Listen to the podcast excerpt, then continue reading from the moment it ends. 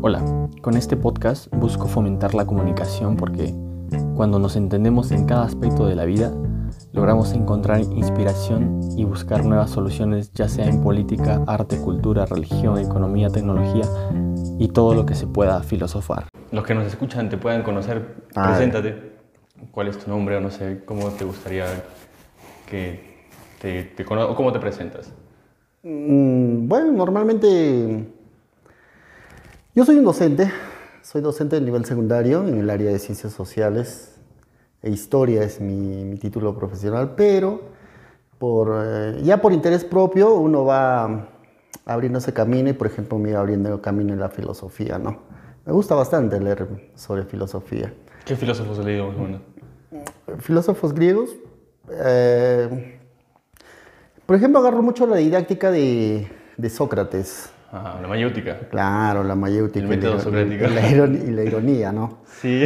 Claro, porque, porque de eso se trata. Se trata de, de construir todo lo que, todo lo que conocemos. Este, el mundo no es estático, nada es estático. Eh, por lo tanto, yo tampoco lo podría hacer, ¿no? Claro. No, no, no podría salir con el título de profesor de ciencias sociales e historia. no. Claro, y quedarme con eso. Nuestra ciencia nos llama. Uno, uno, claro, uno está llamado automáticamente transformarse. Entonces, yo cuando ingreso al salón, normalmente a los salones, yo digo, este, mi nombre es Walter Ureta, ¿no?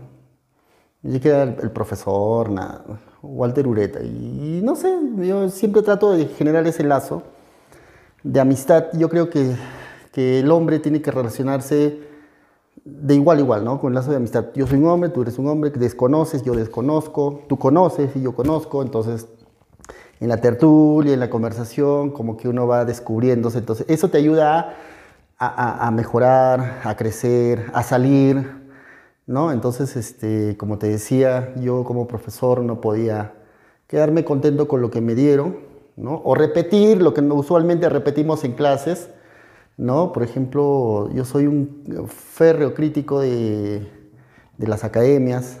Uy. Claro, Yo porque, estuve en una. yo estuve en una. claro, porque es, es- es sentarte en un, en un lugar donde que el profesor habla y habla y tú copias Sí. y los fastes y, y todo el contenido y, Así, empujarte el conocimiento ya la fuerza. y para tu que cerebro ingrese. se convierte, lejos de procesar la información, se convierte en un mero almacenador de la información y te preparan para un examen de admisión y tu vida no depende de un examen de admisión. Exacto. Ya ves, entonces tu vida depende de cuánto estás preparado para diariamente, todos los días de tu vida, este, afrontar y transformar. Yo creo que sí, también. Por ejemplo, ahí justo sumando bacán, eh, yo creo que debería ser un equilibrio. Porque muchas veces, eh, o sea, sí necesitamos que el cerebro sirva como un almacén. Porque muchas veces los datos puros o, o abstractos necesitamos, valga la redundancia, este, plasmarlos o abstraerlos o no sé, llevarlos a un examen para que prueben nuestro conocimiento, ¿no?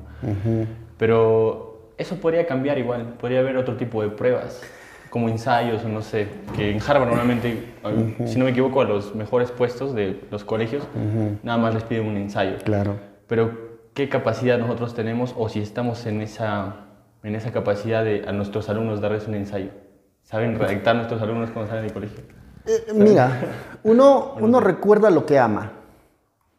O sea, los mayores recuerdos de tu vida lo tienes bajo, de- detrás hay un impacto. Ah, bacán, buena, buena Claro, frase. por ejemplo, ¿no? Tú- hace un rato nos encontramos y tú me dices, oh, yo me acuerdo que hemos venido acá y yo... Sí, ¿para qué Pucará? Estamos No, en Pucará.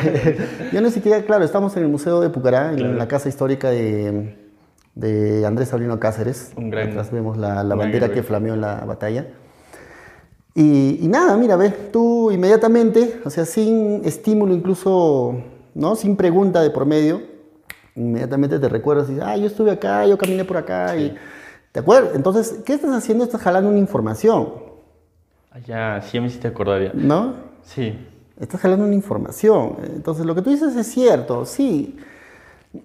El resolver necesita de una información previa, ¿no? Porque si no sabes qué es lo que vas a hacer, no sabes a dónde vas a llegar. Claro. ¿Ves? Eh, pero lo que yo un poco eh, discrepo bastante es en la información bancaria, ¿no? En, en el, Shh, cállate, estoy hablando, ¿no? Era como, no sé, un dictador o como Claro. que alguien que autoridad que Claro. Para tal caso, mejor nos, nos hacemos esclavos de las, de las computadoras, ¿no? Porque Claro. ellos saben mucho. Entonces siempre preguntaríamos, los, los preguntaríamos a ellos, ¿no? Sí, porque también el mismo término educar viene de griego que es educir, Claro. que es sacar la información, lo que uno ya tiene adentro, que aflore, ¿no? Y también justo eso de la memoria que me decías que uno ama o recuerda lo que ama. eh, por ejemplo, los griegos también tenían una técnica que eran los casilleros mentales. Ya.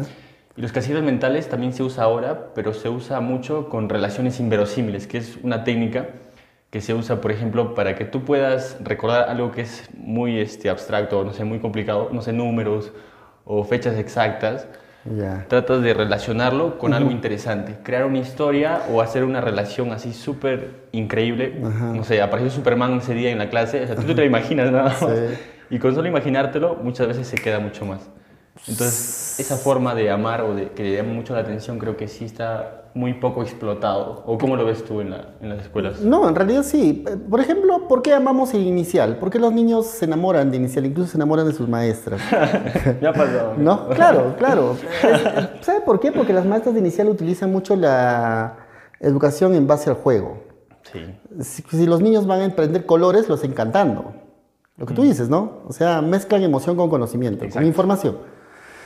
Este, si van a hacer izquierda, derecha o algo, lo hacen cantando, lo hacen jugando. Entonces, ese tipo, eh, si vas a co- conocer colores, lo haces recortando. ¿Ves? Entonces, este, ya mediante el juego Se estás- queda ahí, pero nomás, se lamentablemente. queda ahí. Pe- Pero lo lamentable es que cuando pasan los años, como que asumimos que, bueno, él no, yo ya, ya pasó inicial, primaria, ya sabe leer y escribir, o sea, y Ya. sumar. claro, ¿no? Entonces, este, vamos a reforzar dándole más ejercicios para que, ¿no? Para que aprenda más. Y craso horror. Pero creo que también, como dices, esa parte mental es la que se nutre más y la que supuestamente más vale ahora. Cuando lo que en realidad determina, muchas veces, si es que vas a absorber incluso una información, es tu estado emocional. Y nunca nos han enseñado, o al menos a mí nunca me han enseñado, hasta, bueno, cuando investigué solo o tal vez preguntando, pero en el colegio en general nunca me enseñaron, ¿sabes qué? Tus emociones son estas, así Claro. funcionan, y sabes que es normal que sientas esto, que sientas el otro, y te vas a sentir así, no sé, cuando estás enamorado, o esto es felicidad según Aristóteles, esto es felicidad Ah, según bueno. Schopenhauer, o esto es felicidad según Nietzsche. Entonces, esas, esas profundas filosofías que te ayudan a los sentimientos, creo que no se explotan. ¿Y por qué no se explotan? ¿Se explotan tal vez por el sistema que tenemos o no se explotan porque no hay, no hay este... Mira, o cómo? Nietzsche, eh, justo acabas de hablar de Nietzsche. Nietzsche propone la filosofía del martillazo.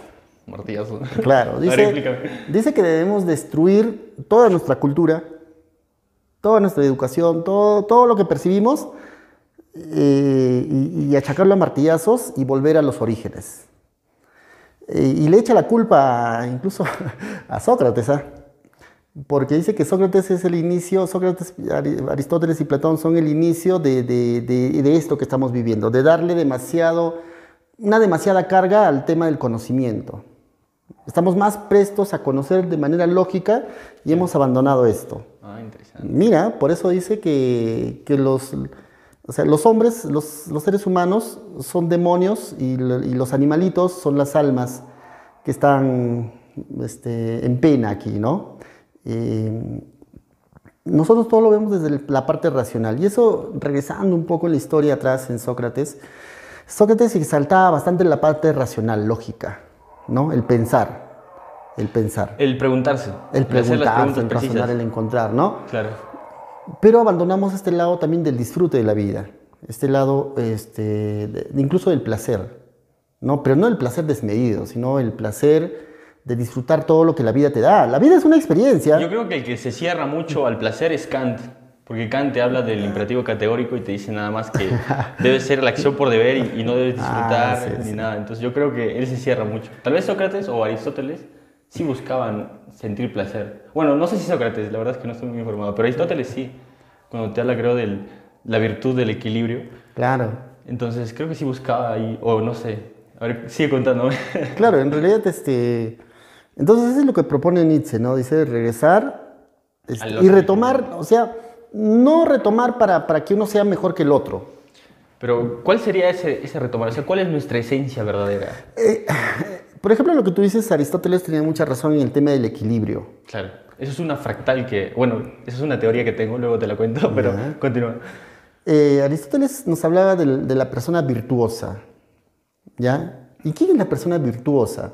La persona virtuosa es quien logra equiparar el- la razón con el sentir.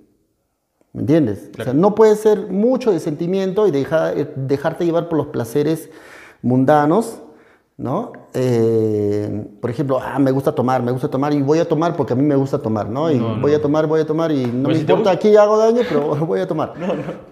No, no puedes dejarte llevar por eso. Este, pero tampoco puede ser muy racional. O sea, darle una razón a todo, ¿no? ¿Por qué voy a tomar? ¿Debo tomar? ¿No? ¿Con quién debo tomar? ¿Cuál es la razón de tomar? Entonces, qué hora? ¿Cuándo? ya- ¿Qué? claro, No entonces ya no hay- tampoco hay un disfrute. Claro. Entonces, el pleno equilibrio, la persona virtuosa, dice, es el que aprende a sobrepesar las dos partes. Entonces, esa persona vive feliz. Y, y ahí habla sobre la eudaimonía, ¿no? La, La la- la felicidad en sí. Eh, entonces Nietzsche nos invita a eso, ¿no? O sea, a destruir todo para volver a renacer, ¿ves? Y, y, ahí donde que él dice que ahí llegará el superhombre, pues. Ah, sí, el ¿no? superhombre. El Umbermatch, el superhombre, el que, el que so- sepa gobernarse con sus propias leyes Exacto. y el que sepa resguardar al otro ser, o sea, cuidar al otro ser. ¿Qué hace el superhéroe? Hace eso, pues. Claro, pero primero es él mismo. O sea, empieza por uno mismo. Por, por ejemplo, Superman empieza a conocer sus propios poderes, Claro. A, a gobernar sus propios poderes y a gobernar ese, esa ansia de yo podría gobernar a todos estos hombres, pero no hago eso.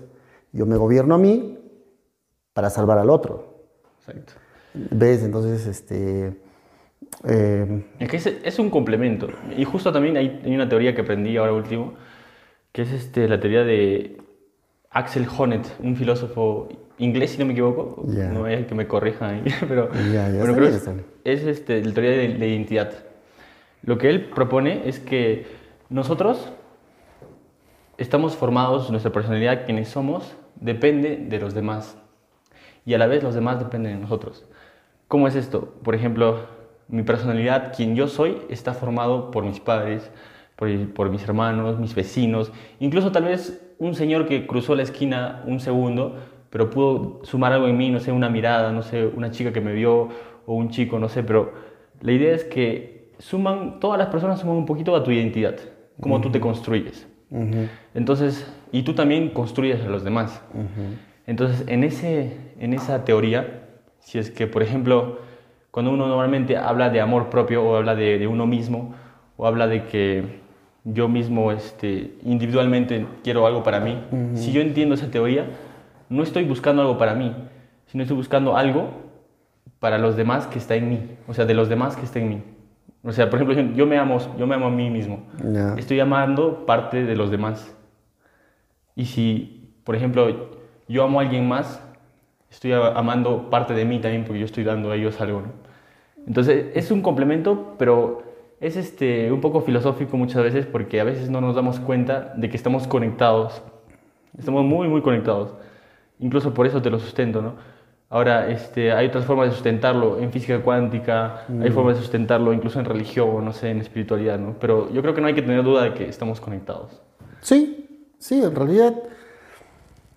eh, una vez en una facultad en la universidad preguntaron este, cuál es el vestigio más antiguo del nacimiento de la cultura.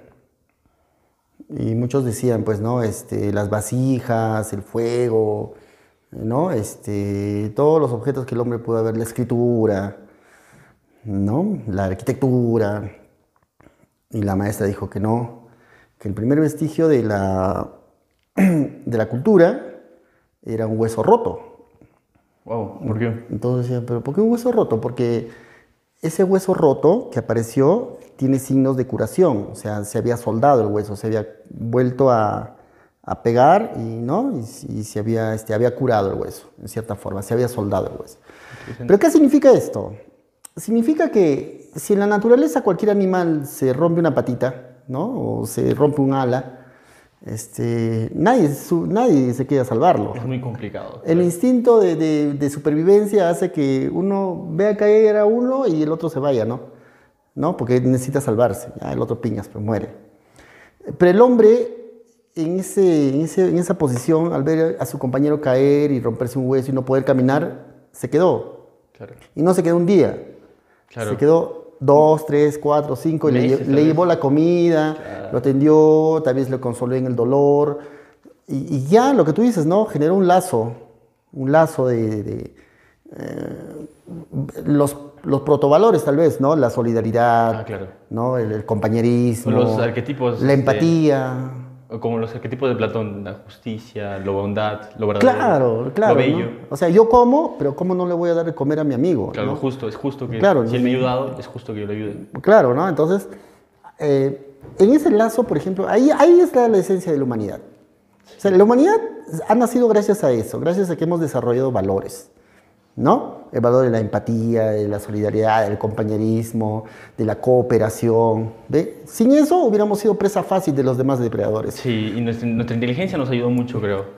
Claro, O también entonces- esas emociones, ¿no? Equilibradas con la inteligencia. O sea, soy inteligente, pero soy inteligente para que al menos en un grupo nos podamos entender y buscar comida o buscar cómo guardarnos, abrigarnos, cuidarnos. Y también creo que eso parte mucho desde la primera eh, persona o no sé, el primer este, cavernícola que logró comunicarse con alguien más. O sea, esa forma, un gesto tal vez, oye, hay un peligro allá, no sé, grito, lo golpeo, pero para que se dé cuenta que hay un peligro, ¿no? Entonces lo salvo y, y eso también, ahí forma un, un principio de que estamos buscando solidaridad. Y por otro lado, si es que yo estoy peleando con alguien, ya no me agarro golpes, sino que discuto. Y eso ya es superar un peldaño más en la evolución. Ya no lo mato, ¿no? O sea, Claro. Yo no lo mato porque Claro, no me cae, claro. sino con, converso, trato de evolucionar un poco más y tal vez, no sé si evolucionemos algún día que ya ni hablemos, no sé, simplemente nos entendamos, simplemente como por inercia, ¿no? O no sé, telepatía o algo así. Este, mira, lo que dices es, es- es bonito y es interesante porque eh, al, al ver que la comunidad crecía, ya ellos mismos se dieron cuenta que necesitaban códigos de convivencia. Ah, Lo que tú dices, no, ya no puedo ir a- y matarte a ti, Claro, no porque en realidad yo te necesito a ti, porque nos sentimos amenazados por otro grupo que nos puede quitar nuestros ganados, nuestras, ¿no? nuestras pertenencias. Entonces, ya yo te necesito a ti, entonces ya no te puedo matar, ¿no? Es más, nos sentamos a acordar. Ya está bien, mitad para ti, mitad para mí, acordamos. Ah, Eso es este. Me hiciste acordar algo bacán, justo. Hegel plantea eso en la teoría del- de cómo es que nosotros valoramos o reconocemos a las personas. Hay tres formas de reconocimiento, supuestamente. La primera es porque políticamente Ya. todos valen un voto y yo tengo en cuenta que vale tu opinión, vale su opinión y él puede este, ser un líder, yo también, cualquiera puede ser un líder, ¿no? Entonces es una forma de reconocer a una persona o de valorar a una persona. Otra forma de valorarla es porque es útil para la sociedad o tiene una habilidad indispensable. O sea, yo te valoro, no sé, porque, no sé, tienes buenas ideas o tal vez eres el que da la comida o eres el que caza o eres, no sé, el que ayuda a, no sé, entendernos o algo así, ¿no? Y otra forma de, de entendernos o de valorar a las personas, y que es bien profunda, es el amor. El amor, por ejemplo, yo amo a una pareja o amo a mi mamá y mi papá, no me importa si es útil o no es útil o políticamente, yo siempre lo voy a valorar y lo voy a considerar parte de la comunidad. Entonces, ¿tú crees que solo existen esos tres o no sé cómo lo ves? No, sí, sí, Hegel justamente también dentro de ello hablaba ¿no? de la liberación del espíritu. ¿Qué es la liberación del espíritu? Es cuando llegamos a un punto de entendimiento real y básico de lo que somos nosotros. ¿Entiendes? O sea, no nos entendemos solamente en la parte física, en los placeres, en, en las cosas, sino más allá del porqué de, de todo lo que yo hago. Ese por qué, este, por ejemplo, tú ahora que nombras el amor, el amor es, es un sentimiento de agradecimiento hacia otra persona. O sea, con el amor, con el gesto del amor agradecemos algo que esa persona hace por nosotros, la cual nos hace sentir muy bien. Claro. ¿Me O nos entiendes? ayuda en algo, agradecido. Nos ayuda a crecer en realidad como personas. Entonces, cuando, cuando el alma se siente agradecida, dice, se siente plena, sabe por qué lo está haciendo, está llegando a, una, a un punto de, de- de autonomía. ¿Ves? Entonces Hegel también habla de eso, ¿no? Yo creo que sí. Ahora, eh, mira, un poco retomando lo que dices, este, Entonces el hombre empezó a acordar. Sí. Pero lo que sucede es que en el mundo siempre se va a polarizar, Allá sí. ¿No? Siempre vamos a llegar a un punto de nosotros y los otros, ¿no? ¿Por ¿No? qué? Porque, bueno, sí, es que es, es parte de, de la dualidad, se podría decir, que existe en todo y atraviesa todo nuestro universo. No sé, yin yang, varón, mujer, este, arriba, abajo, izquierda, derecha, adentro, afuera. Es una dualidad que atraviesa todo el universo. Y justo también te iba a hablar de esa teoría que tengo. O sea, se puede decir que existen como fractales. No sé si sabes qué son las fractales. Mm, a ver, Los cuéntame. fractales son como geometría o es, son imágenes que tú mientras haces zoom y te acercas más, Ya. es lo mismo que cuando lo haces más amplio. O sea, se repite el mismo patrón. Ah, ya. Entonces, yo me refiero a eso en fractales, en el universo. Por ejemplo, la, la característica que tú me dices de que hay dualidad se repite en todo el universo. Como Sí. te estoy diciendo. Y también se repite el concepto de armonía. El concepto de armonía, cuando todo es armónico, avanza bacán, va bacán. Por ejemplo, la naturaleza es armónica, las estaciones, cómo armonizan la naturaleza, o el ser humano, sus emociones equilibradas, o el cuerpo, incluso el pH equilibrado. Entonces, son cosas que hasta en una célula, hasta en un universo, en una galaxia, equilibrado, atraviesan, ¿no? Entonces, esa- ese concepto de, de fractalidad va también con la dualidad que me planteas. Creo que si es que hay una afuera y una adentro, es parte de que exista, o sea, para que haya un equilibrio, ¿no? O sea, si es que, por así decirlo, en el tema político, hay comunismo y hay capitalismo, que no sé si exactamente sean contrarios, porque creo que por concepto así profundo no lo son, pero más o menos la sociedad los toma como polarizados. Y muchas veces se, se ponen a un lado para sentirse identificados y por el otro, no sé, los otros sin entender que también tienen un valor, ¿no? Sí, e- es que también el tema no es que no podamos entender, es que no queremos entender. Ok, ¿No? Pero, ¿cómo no querer? A ver, explica. ya, mira, este, eh, cada ser humano es un universo. Bueno, o sea, sí. imagínate, tú no piensas igual que yo. No, no. Es más, tú, tú no tienes la misma percepción en este momento que yo tengo. Bueno, no. Tú tienes una perspectiva diferente. La verdad es que sí. Yo también. Pero compartimos algo, hay una esencia que nos Ya, une. ahí vamos, ¿no? Entonces, lo que estamos haciendo es, es dialogar, conversar, aprovechar el espacio. Entonces, escucharnos para saber qué es lo que tú piensas, qué es lo que tú ves, y qué es lo que yo pienso y qué es lo que yo veo. Al final, yo no voy a tratar de convencerte a ti. Yo no te voy a decir, yo estoy viendo eh, esa, esa imagen de esa manera. Claro. O acá, acá se de esta manera, tú lo estás viendo diferente. No te voy a Claro. convencer, Claro. pero te voy a compartir lo que estoy haciendo. Porque es verdad, es verdad lo que tú ves y es verdad lo que yo veo. Claro, claro. es- Son es- diferentes puntos de una por su- verdad. Ahí está. Yo creo que, que a través de la historia el ser humano ha luchado para entender eso, o sea, básicamente eso. Que cada uno tiene una perspectiva diferente. De la vida, claro. Cada uno, o sea, yo vivo en la sierra, él vive en la costa, él vive en la selva, y cada uno, eh, es más, por el mismo hecho de vivir en una misma casa, cada uno tiene una perspectiva diferente, por la edad, por, por- por la cultura, por la familia, etc. Y yo creo que la sociedad ha, ha tratado de generar las leyes, las normas de convivencia para que se pueda dar los espacios para compartir, para conversar, para dialogar, ¿no? Este, y entendernos. Yo creo que esa, esa es la postura, entendernos. Lo que tú dices, ¿no? Tú puedes pensar que el capitalismo es el mejor sistema y lo puedes explicar. Claro, porque es un punto de vista que tú Claro. tienes y puede ser válido. Yo puedo decir el socialismo es el mejor Claro. eh, punto de sistema y lo puedo explicar. Claro. Pero justamente el capitalismo toma cosas del socialismo para moderarse.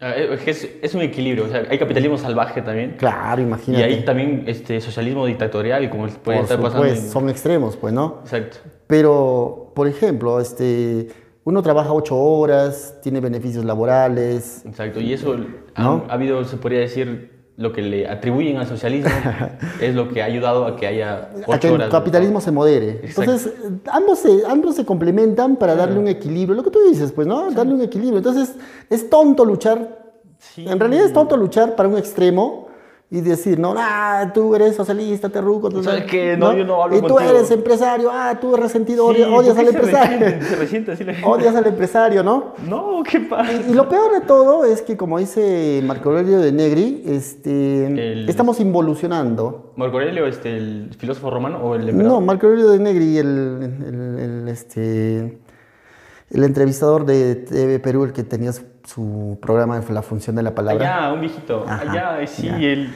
Él decía que estamos involucionando. O sea, el, el Internet o las redes sociales, lejos de darnos un impulso de entendimiento como seres humanos, ¿por qué? Porque yo ya no, ya no puedo conversar solamente contigo, sino con alguien de China, de Japón, de Estados Unidos, de Rusia, y, y escuchar y entender sus posiciones, informarme para entender. No hago eso. No. yo me encierro y ataco. Es que eso tiene que ver con la cultura de cancelación. No sé si escuchaste esa A ver. frasecita, Que es este.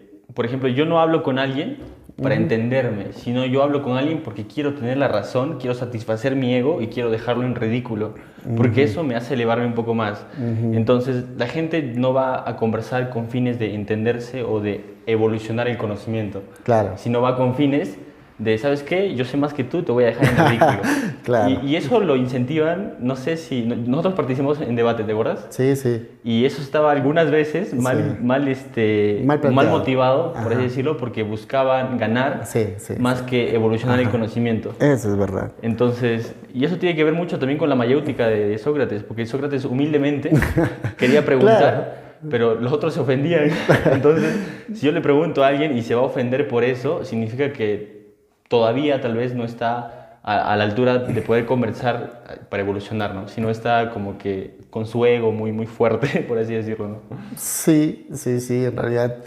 Este, Eso pasa mucho. ¿Sabe qué pasa en los, redes, medios, los medios de comunicación? No- normalmente te censuran cuando tú vas a decir algo al público, ¿cierto? O sea, el código de ética de los medios de comunicación. Está Entre sesgado. comillas, en realidad. Está sesgado por el negocio prácticamente. Muchas claro, veces. ahora, ahora. Muchas veces, espero que no todos, yo tengo fe de que no todos, pero la mayoría creo que sí está sesgado por el Sí, conocimiento. en realidad sí. Sí, sí. Como dijo este, Hume, el director de Canal N, ahora último en una entrevista, dice que hacer periodismo es información y show. O sea, Oye, sí. Es triste, ¿no? Pero a lo que voy es que normalmente cuando tú vas a ingresar a una señal abierta y vas a decir algo, o sea, ese algo que vas a decir tiene que ser corroborado. Claro. ¿De acuerdo? Para, ¿Por qué? Porque el televidente está captando la información. Entonces, si tú dices algo disparatado, puedes mover a la masa. Claro. Y, y mover a la masa es, es peligrosa. Sí, eso es verdad. Entonces, ¿pero qué? En, los, en las redes sociales hay algún tipo de restricción? No hay ningún tipo de restricción. Sí, sí hay restric- ahora, ahora hay un poquito de restricciones, pero es más libre que cualquier canal. Claro. Es mucho más libre que cualquier Tú canal. puedes difamar, Sí, y no tener sustento. no tener sustento. Pero ¿sabes lo que pasa ahí? También tiene que ver mucho con un egoísmo de que, ¿sabes qué? Yo no investigo y pongo mi, mi seguridad de una investigación en que alguien más investigue y lo escucho nada más. Y ¿sabes qué? Debe tener razón porque, no sé, habla bonito o bien presentado está su, su canal o su este, ¿no? Supongo algo. Pero creo que está muy egoísta pensar así. O sea, ¿sabes qué? Él dijo eso, parece interesante, vamos a investigarlo. Bacán. Creo que eso podría ser una función muy, muy importante de, la educación, tal vez, o tal vez del incentivo incluso de uno mismo. Sí, sí. Es que la educación tiene que brindar esos espacios. Por ejemplo, lo que tú hablas, ¿no? Nos, habíamos creado el club de debate. Ah, sí, yo creo que lo de sí me acuerdo. Y era un pequeño espacio donde que dialogábamos, ¿no? Claro, sí, bacán. Conversábamos, leíamos, tú estás a favor y estás en contra, pero nunca nos peleábamos. Claro. Hasta, hasta era gracioso, ¿no? Escucharnos, y, oye, pero no, pero ¿por qué? ¿Por qué sí? ¿Por qué no? Pero, pero quedaba ahí, pues, ¿no? Quedaba ahí, al final terminábamos, nos reíamos y nos íbamos, pero habíamos aprendido algo más. Sí, eso es importante. Ya, eh, pero las redes sociales este, exalzan mucho las emociones. Sí, es que es lo que vende. No sé si te has dado cuenta que... Lamentablemente es lo que vende. Latinoamérica no solamente es una cuestión de Perú. Latinoamérica es un país muy emocional. Sí. Muy, muy emocional. Una vez vino un amigo de Alemania, estuvimos en un bar, y en el bar, karaoke, y todos pedían canciones de amor. Clásico, Todos ¿no? pedían canciones para cantar y era de amor o desamor. Y él me dice, "Em, em, mucha balada acá, ¿no? ¿no? No ponen rock, no quieren cantar nada. ¿No? ¿Deseas cantar? No, me dice, no, pero, o sea, ustedes, yo pregunto, ¿no? Y cállese en cuenta de que sí, somos muy emotivos. Es más, si te das cuenta, en los premios Nobel de, de Latinoamérica, todos son premios Nobel de literatura, ¿no? Del, del- de leer, del sueño, de la fantasía, del poema y eso. Sí. No tenemos premios Nobel de, de, de- de, no sé, de, de ciencias. Y, y no está mal, creo, pero lo malo es que eso sea más este, primordial que la razón. No haya un equilibrio, tal vez. Mm, Claro, no hay el equilibrio. Exacto. Nos, nos dejamos llevar por eso. Entonces, ¿Cómo te das cuenta esto en las redes sociales? Si tú dices A, Ah, sí. la gente no te, no, no te pregunta el por qué, o no te aclara, Si te no- ataca, Claro. te ataca, te insulta, de frente te dice eres un ignorante, eres un eh, tal por cual, palabritas de moda, ¿no? Eres un caviar, Eres un caviar. eres un terruco, eres, sí. o sea, eres, ya, ya te juzgan ya. Sí, te etiquetan de frente. te juzgan? Te etiquetan de frente. Claro, es que es como si a una persona lo encontraron con un cuchillo en la calle, Y ya asesino. ya es asesino. De frente. ya. ¿no? No, no está yendo a cortar pan. No, No está haciendo no un afilar su cuchillo, nada, no, no, no, ya es asesino, ya, ya, ya, ya está condenado por la sociedad. Eh, y es triste, ¿no? Porque se supone que, que la tecnología avanza para, para, para facilitar nuestra vida, para mejorar nuestras capacidades, pero no las estamos usando así irresponsablemente. Eh, vemos, este, yo, yo pienso así, ah, tú piensas diferente, ah, tú eres el otro. Claro, hay que No eres como yo. Hay que ridiculizarte. Claro. Hay que dejarte abajo porque yo soy mejor que tú. Claro, entonces yo ah, escribo, ataco y ah, no me responde. Ah, mira, no me respondió, entonces yo gané. No es cuestión de ganar, es cuestión de entender. Claro. Eh, Pero lastimosamente, pues ahora incluso en nuestra política hemos llegado a ese punto, ¿no? Oye, sí, eso Que, eh, en realidad me da pena, me da pena como sociedad porque 200 años de independencia, gente que ha luchado por conservar, por ejemplo, acá Como está, ¿no? Bravo. Cáceres. Bonita frase también que tiene. Sí, este, que han luchado, han derramado su sangre, su vida. Algunos lo exaltan como héroe, otros como era su responsabilidad, etcétera, pero lo hizo, ¿no? Y llegar a los 200 años eh, polarizados de esta manera, o sea, insultándonos entre nosotros, culpándonos entre nosotros, eh, en realidad me parece triste. Sí. Triste, ¿no? O sea, ya pues, ¿no? Son cosas que han pasado, como sociedad hemos votado, hemos elegido, ya, ahora, ¿qué? ¿Cuál es el siguiente paso? O sea, Nos entrampamos en un punto de pelearnos, ¿no? Sí, pues. ¿No? Pero ¿cuál es el siguiente paso? Nadie está reparando en eso, Nadie si está te das cuenta, Muy ¿no? pocos, muy, muy pocos. ¿Cómo? Y si es que lo hacen, no sé, no les dan la debida atención. Wow. Yo creo que sí también la polarización tiene que ver mucho con, no sé si esa mala práctica o poco ética práctica que se hace mucho en el mercado, por así decirlo. No estoy juzgando el mercado ni digo que sea malo, sino que me refiero mucho a la parte del marketing. El marketing muchas veces explota lo que más nos mueve a nosotros. Y lo que más nos mueve a nosotros, evidentemente, es la emoción. Entonces, si lo que más nos mueve es la emoción, yo voy a tratar de que eso, eh, no sé, eh, ensalzarlo o elevarlo al máximo para que la razón se vaya a un lado. Por ejemplo, si nos ponemos a pensar, eh, muchas veces los productos que se consumen son más por emoción que por razón. O sea, no es que eso me sirva, sino que eso me hace sentir bien. Por no es ejemplo, que eso este, sea útil, sino que eso mm, de una manera suma a mi felicidad superficial, no una felicidad profunda. claro, llena un vacío creado, ¿no? Claro. Por ejemplo, se crea la moda. Exacto. Ya, yo no me compro esa ropa, pero los otros sí, yo tengo un vacío. Porque yo no soy como ellos. Para igualarme yo a ser como ellos, o sea, tengo que consumir eso.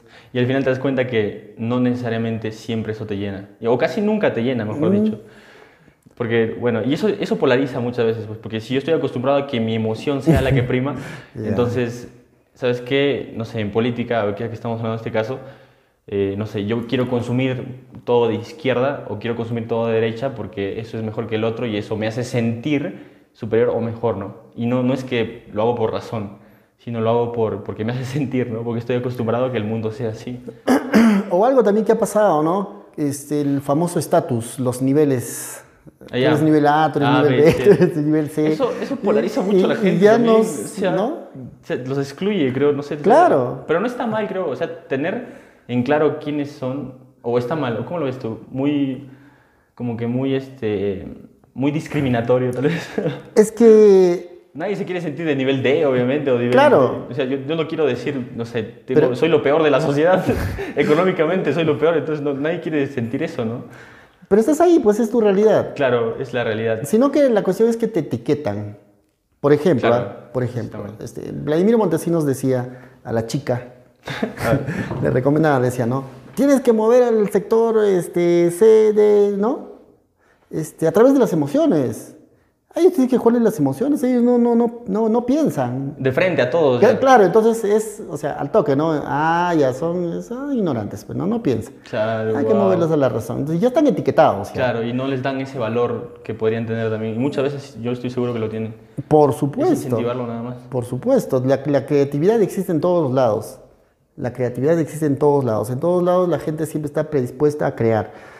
Pero cuando ya creamos esas etiquetas, ya tácitamente le decimos, tú eres inservible. Lo limitas. Y si es que él no tiene una buena, tal vez, formación o un buen principio, un buen valor, o no confía en sí mismo lo suficiente, que yo creo que tenemos en esta época un problema de salud mental que la mayoría no confía en sí mismo, creo que si no tienen esa, esa capacidad, si tú le etiquetas, muchas veces se va a quedar ahí. Incluso si es un experimento, creo, con alumnos, no sé dónde, bueno, me gustaría buscarlo y ahora no hablar así de más, pero creo que el experimento consistía en que a los niños, a algunos se les decía, se les etiquetaba, o sea, que ellos sientan que los etiquetas como inteligentes y al otro lo, lo etiquetas como tonto, ¿no? Ya. Y como que, mm, no por arte de magia, sino como que por consecuencia de eso, ellos mejoraban sus notas y otros bajaban sus notas.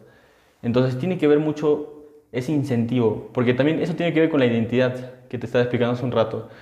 Si yo me determino o me construyo a través de alguien más, si alguien más me dice que soy un ignorante, obviamente me lo voy a creer, y mucho más si soy un niño o un infante, e Claro. incluso si soy este, mayor tal vez y no tengo la suficiente personalidad, me lo voy a creer. Entonces, no tenemos esa responsabilidad de que yo construyo en alguien más su personalidad o su identidad, ¿no? Entonces, si le digo in- ignorante o tonto, no sé, lo estoy limitando, lo estoy dejando abajo. Sí, pues. Creo que eso del sector ABCD hace mucho eso. Pero si es que le explicas bien a la gente y le dices, sabes que tú eres sector D, pero no quiere decir que te vas a quedar ahí. Jamás tú tienes una O no quiere decir que seas un tonto. No quiere decir que seas un tonto, no, por supuesto. Es una situación que te ha dado la vida Claro. simplemente. Y sabes qué, esta es la prueba, por así decirlo, que te pone en la vida porque sabe que tú puedes dar más. ¿Sabes qué? O sea, motivarlo, ¿no? Darle esa capacidad de que sí puede, e incluso tal vez darle las herramientas, si es que es posible. No sé, ya acá hay un trabajo, ¿qué sabes hacer? ¿Cuáles son tus habilidades? ¿Quieres aprender algo? Ya bacán, eh, aprende esto y luego este, eh, lo distribuyes acá o generas acá rentabilidad, no sé, ¿no? Pero yo creo que eso sería mucho más profundo que solo etiquetarte. ¿Sabes qué? Tú eres de. Ya quédate ahí, ve tu Claro, ya, ya, no, no. Ve tu vida, ya. Es que es como juegos del hambre, ¿no? Ya tú estás ahí, ¿no? y este, no, bueno, no. Y es triste también escuchar en, en nuestros gobernantes palabras como este, ciudadanos de segunda clase, ¿no? Como Oye, dijo sí. Alan García. Ay, eso sí. Este, Alan García se pasó. Esa gente que vive pues en Bagua, en la selva, como te vuelvo a repetir, tiene una perspectiva diferente. Sí, y muy es- rica, y muy rica de la vida. Así es. Si uno es- conversa, yo he conversado, tuve la oportunidad de conversar con unas personas y tienen una perspectiva muy rica de la vida, mucho más natural, mucho más espiritual, por así decirlo. Pero es parte de nuestra vida como ser humanos tener espiritualidad y ellos lo tienen mucho más despierto. Claro, no, no se ahogan con la rapidez de la ciudad, ¿no? Exacto. O sea, la ciudad es este, mi casa, carretera, trabajo, horario, salgo, descanso, esa es, esa es mi rutina. En cambio, ellos tienen el tiempo y la comunidad necesaria para conocer otros aspectos de la vida, por ejemplo, naturaleza, valores, ¿no? Sí, Val- el ayudarse mutuamente porque saben que de Claro. eso dependen. Entonces, eso no te hace ciudadano de segunda clase. No, pues. no, jamás. ¿Ves? Entonces, es triste escuchar ¿O qué es un ciudadano para entender más o menos? Un ciudadano es una persona que asume derechos y deberes. Entonces, si es de segunda clase, poniéndose en términos del- de, Alan García, supuestamente él asume menos derechos y menos deberes. No puede haber pues menos derechos y menos deberes, Claro, pues. porque los derechos y los deberes atienden a la persona En general. en general, sin distinción de Claro. raza, religión, credo. O sea, si, si un presidente no entiende básicamente la primera regla de convivencia o el primer derecho del ser humano, no está entendiendo nada. Claro. Entonces no puede decir, ¿no? ciudadanos de segunda clase, ¿qué Y- quiere decir? Que, que hay una primera clase que sí se merece derechos y deberes y una segunda clase que, no, se merece. ciertos derechos y, y Claro. una tercera clase tal vez. que guau, no, ¿qué es ¿Ya eso? pisoteamos? ¿Dónde estamos? No puede haber eso. Entonces, desde ahí, por eso te digo, ¿no? Desde ahí, desde el hecho de comunicar abiertamente, si eres un, un personaje público o si estás en medios de comunicación, este, tener eh, toda eh, la responsabilidad necesaria para decir, Sí. porque lo que vas a decir va a tener un impacto, ¿no? Eh, y eso es lo que tiene que hacer, pues, prácticamente todo, todo comunicador o toda persona que se expone ante un medio. Entonces tuvo un mal asesor, tal vez. Tal o, vez se dejó llevar Claro, por tonto, porque yo creo que él sí era un buen orador, o sea, sí sabía cautivar a las masas, por así decirlo, o la mayoría de personas, pero creo que se dejó llevar mucho ahí. Porque de alguna manera yo creo que sí, sí plantea también algunas ideas interesantes. Yo, yo escuché un discurso de él que plantea del imperialismo, que muchas veces es muy mal visto, y como te explicaba, ¿no? siempre hay un equilibrio, ¿no?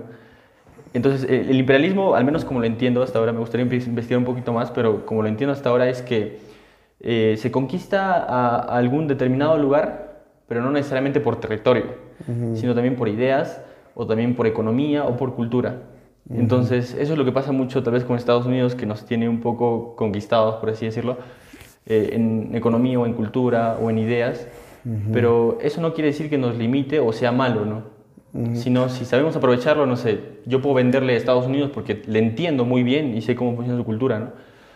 Eh, bueno, sí podría limitarnos tal vez si es que nos cerramos y pensamos que es lo único que existe, ¿no? Porque también existen otras culturas como la europea, la asiática, no sé, los chinos incluso que posiblemente dominen el mundo. Pero creo que es un equilibrio, como te decía, ¿no? Mm, Eso planteaba Alan García también. En realidad, cada país, por norma, cada país es independiente, ¿no? Y cada país toma las iniciativas propias en su economía, en, su, en, en- en- en sus, este, en sus normas. Este, y- Pero- y tú ves, ¿no? China tiene su forma. Claro, pero es libre entre comillas, porque también está influenciado por algunos negocios o algunos, este, no sé, Mira, sesgos o algo, ¿no? el presidente Sagasti, en una última entrevista, le preguntaba, ¿no? ¿Cuál es el mejor sistema, presidente Sagasti? ¿El capitalismo o el socialismo? Qué pregunta más, más Entonces- dura, más dura pregunta. Eh, Me gustó su respuesta de Sagasti, dijo, este, no podemos asumir como mejor sistema o al capitalismo o al socialismo, sino crear un sistema peruano. un Bien, sistema bien peruano, Bien lo que tú dices, ¿no? Que tome lo mejor del capitalismo, Mejor del tome lo útil del socialismo, Claro. lo adecúa a nuestra realidad, poner las reglas claras, ¿no? En bienestar del pueblo y que la empresa trabaje en base a esas reglas acá.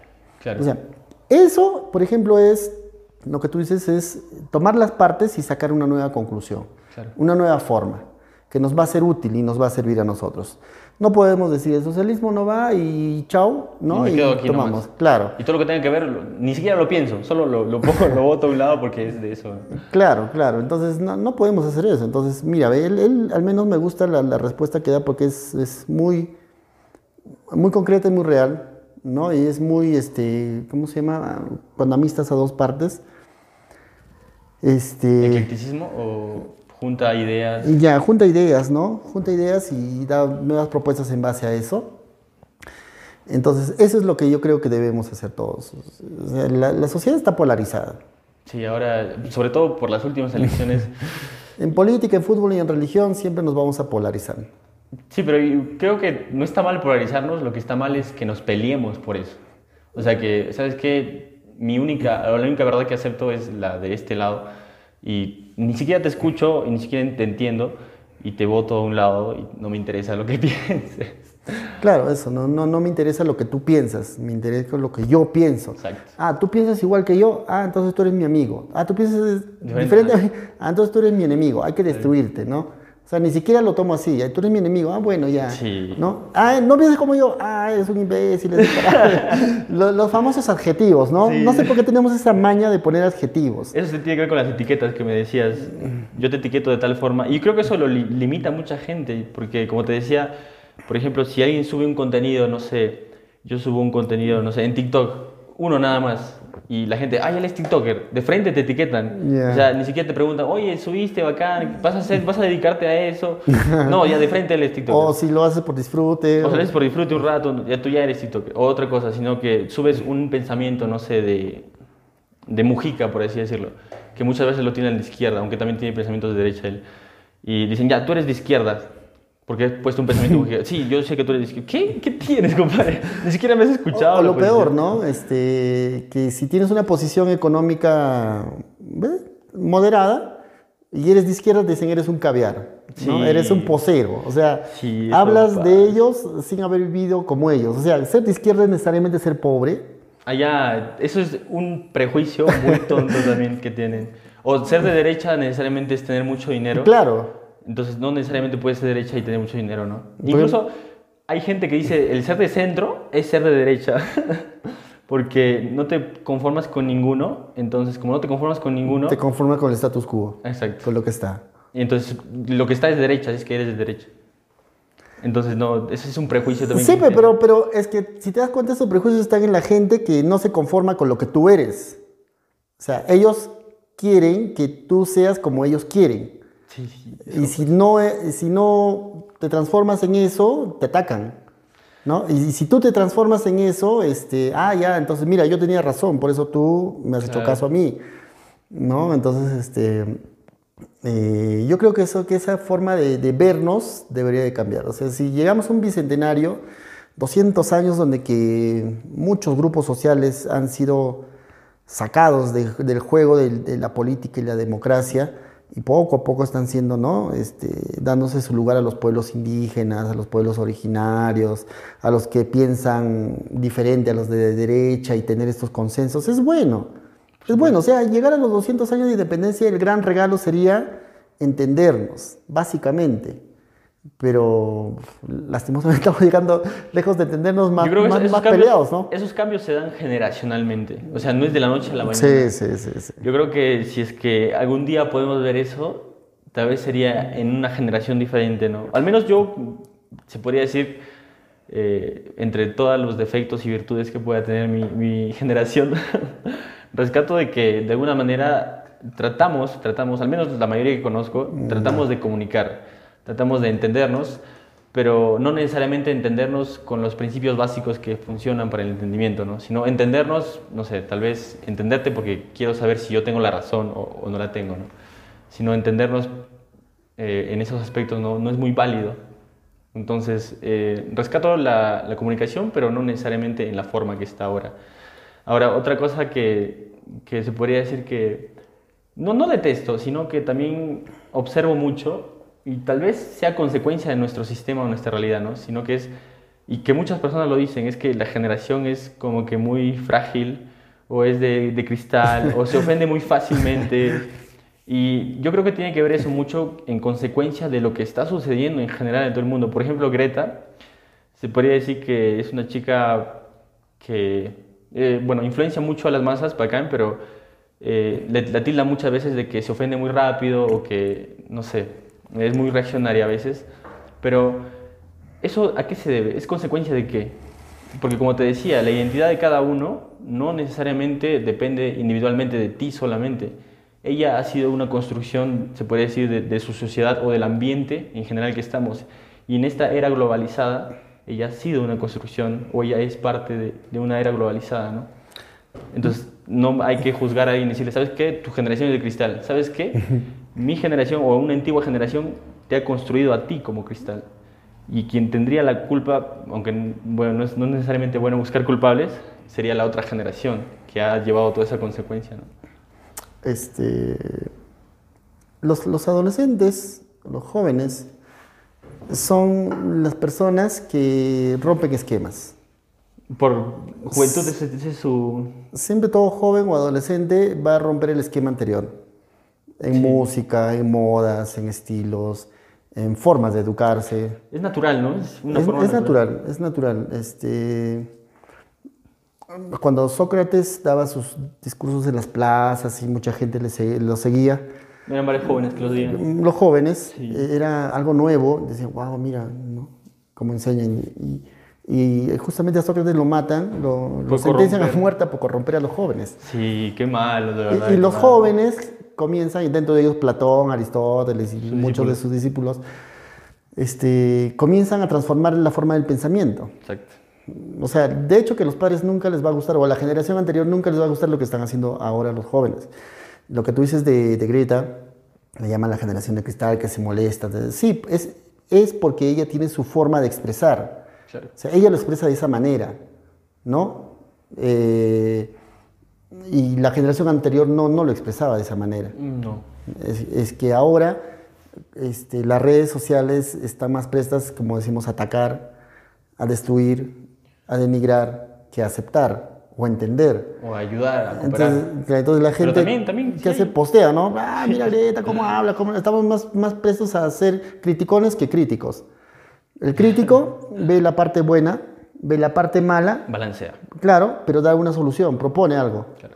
El crítico no, el crítico solamente ve la parte mala y lejos de arreglar el problema, ahonda el problema. Y lo ridiculiza o trata de dejarlo mal. Claro, pues entonces eso es lo que pasa, por ejemplo, con Greta y, y su grupo o esa generación que está tratando de hacer algo de un modo u otro, está tratando, pero la gente los ataca, los ataca. Sí, pues. Entonces, este, también que también ver- somos seres humanos, o sea, también respondemos de la misma manera. Mira, mira, acá viene lo gracioso. Yo te ataco, ¿no? Tú, tú no haces nada y yo te sigo atacando. Te, te estoy atacando ya 10 veces. Y tú, por primera vez, me respondes mal.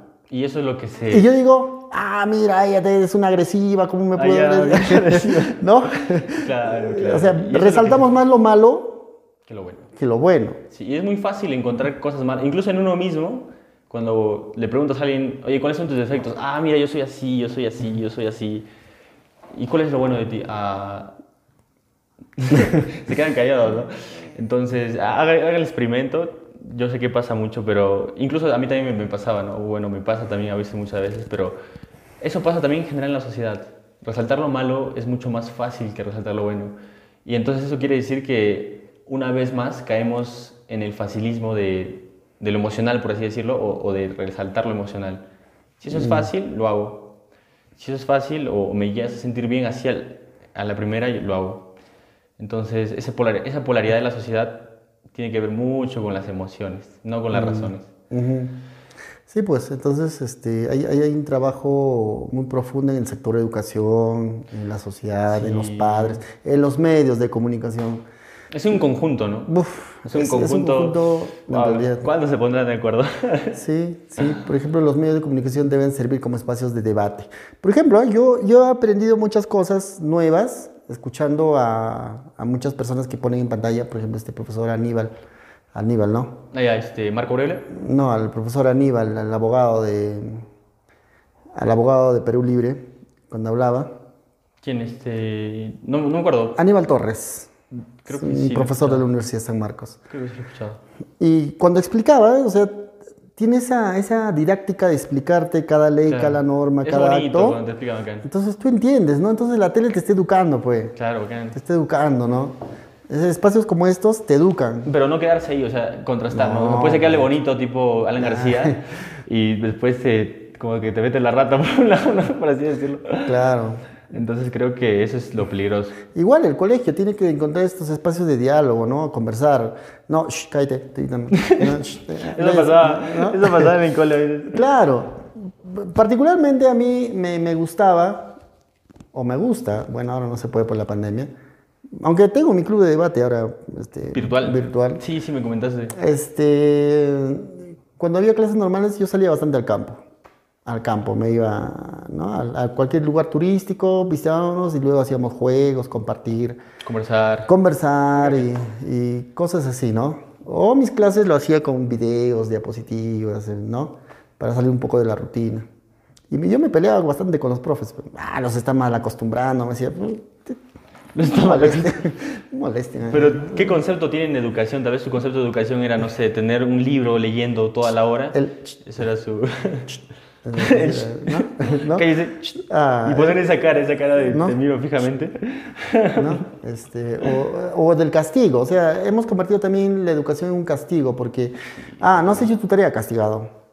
Ah, no has cumplido tu castigado. Sí. Ah, este, llegaste tarde a la biblioteca que, que un, libro, castigado. O sea, leer es un castigo. Castigado, Wow. te estás leyendo, castigado, ¿no? Entonces hay varias, varias cositas que, que se tiene que, que deconstruir para volver a, a construir y apuntar a algo. O sea, ¿para qué estamos educando, no? ¿Para qué están los medios de comunicación? ¿Para qué? ¿Para qué está la familia? ¿Para qué? ¿Para, para mantener al hijo nada más? ¿Para qué están los docentes, no?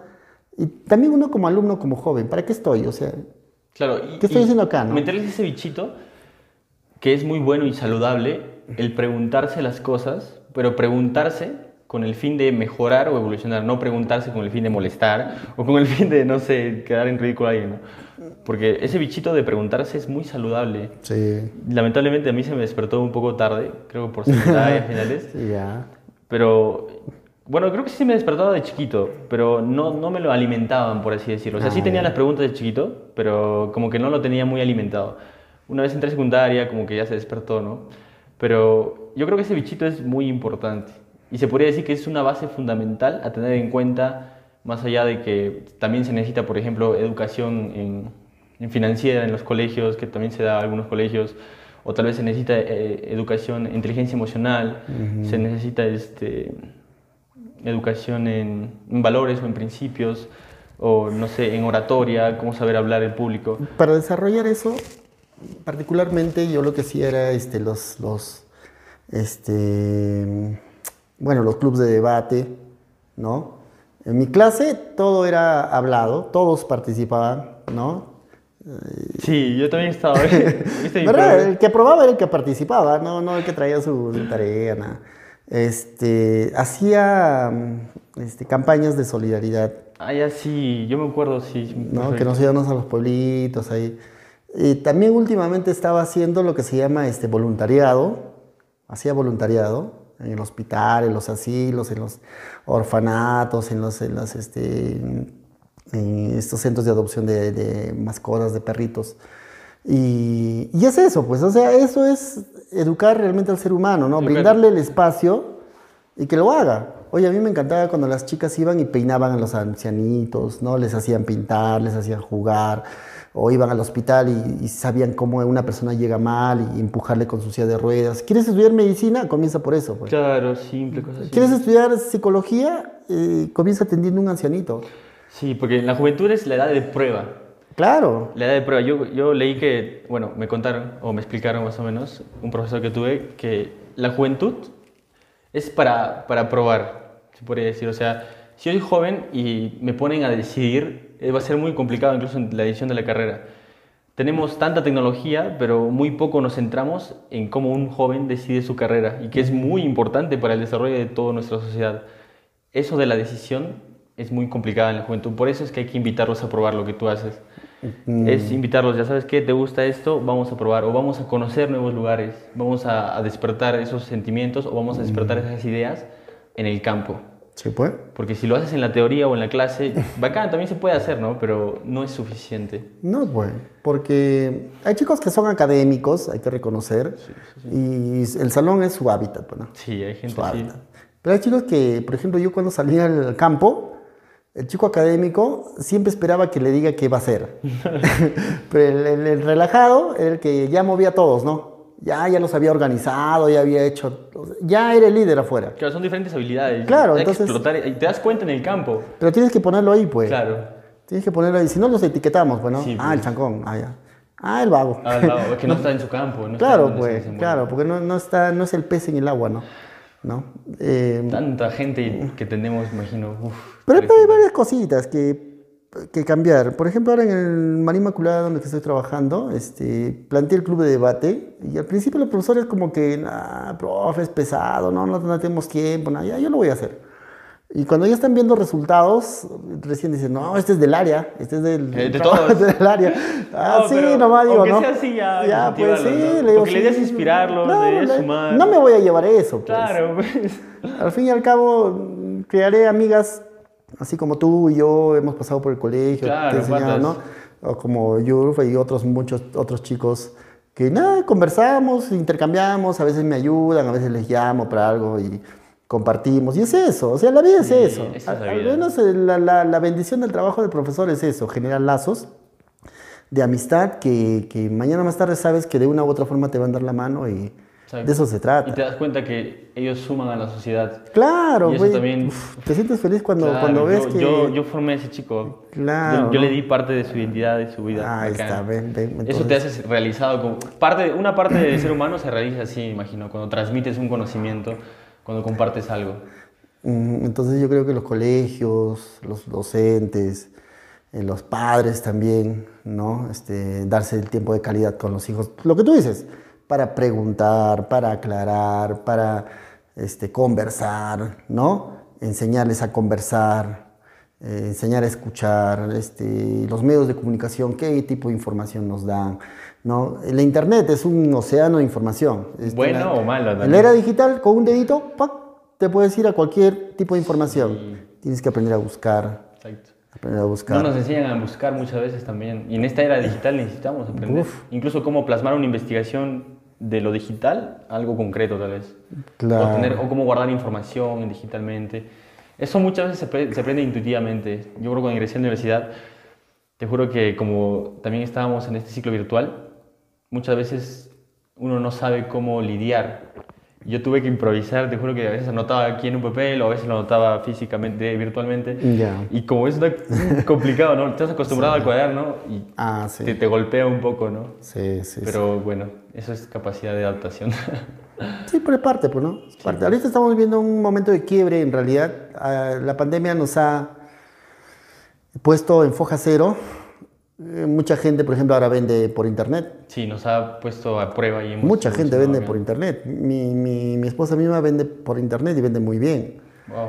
¿Ve? Este, eh, lo- la, la educación, uf, Ah, se está dando una revolución. Se ha dado una revolución en Aunque realidad. creo que está dando más autodidacta, porque los profesores son una guía ya, ya no Claro. necesariamente te dan la respuesta. No, pues- Y eso es lo que en realidad deberían haber sido siempre. Mm, Así es. Porque ahora yo, al menos sí estoy siendo más autodidacta y me estoy dando cuenta que incluso en el colegio los chicos ya, oye, ¿y el profe?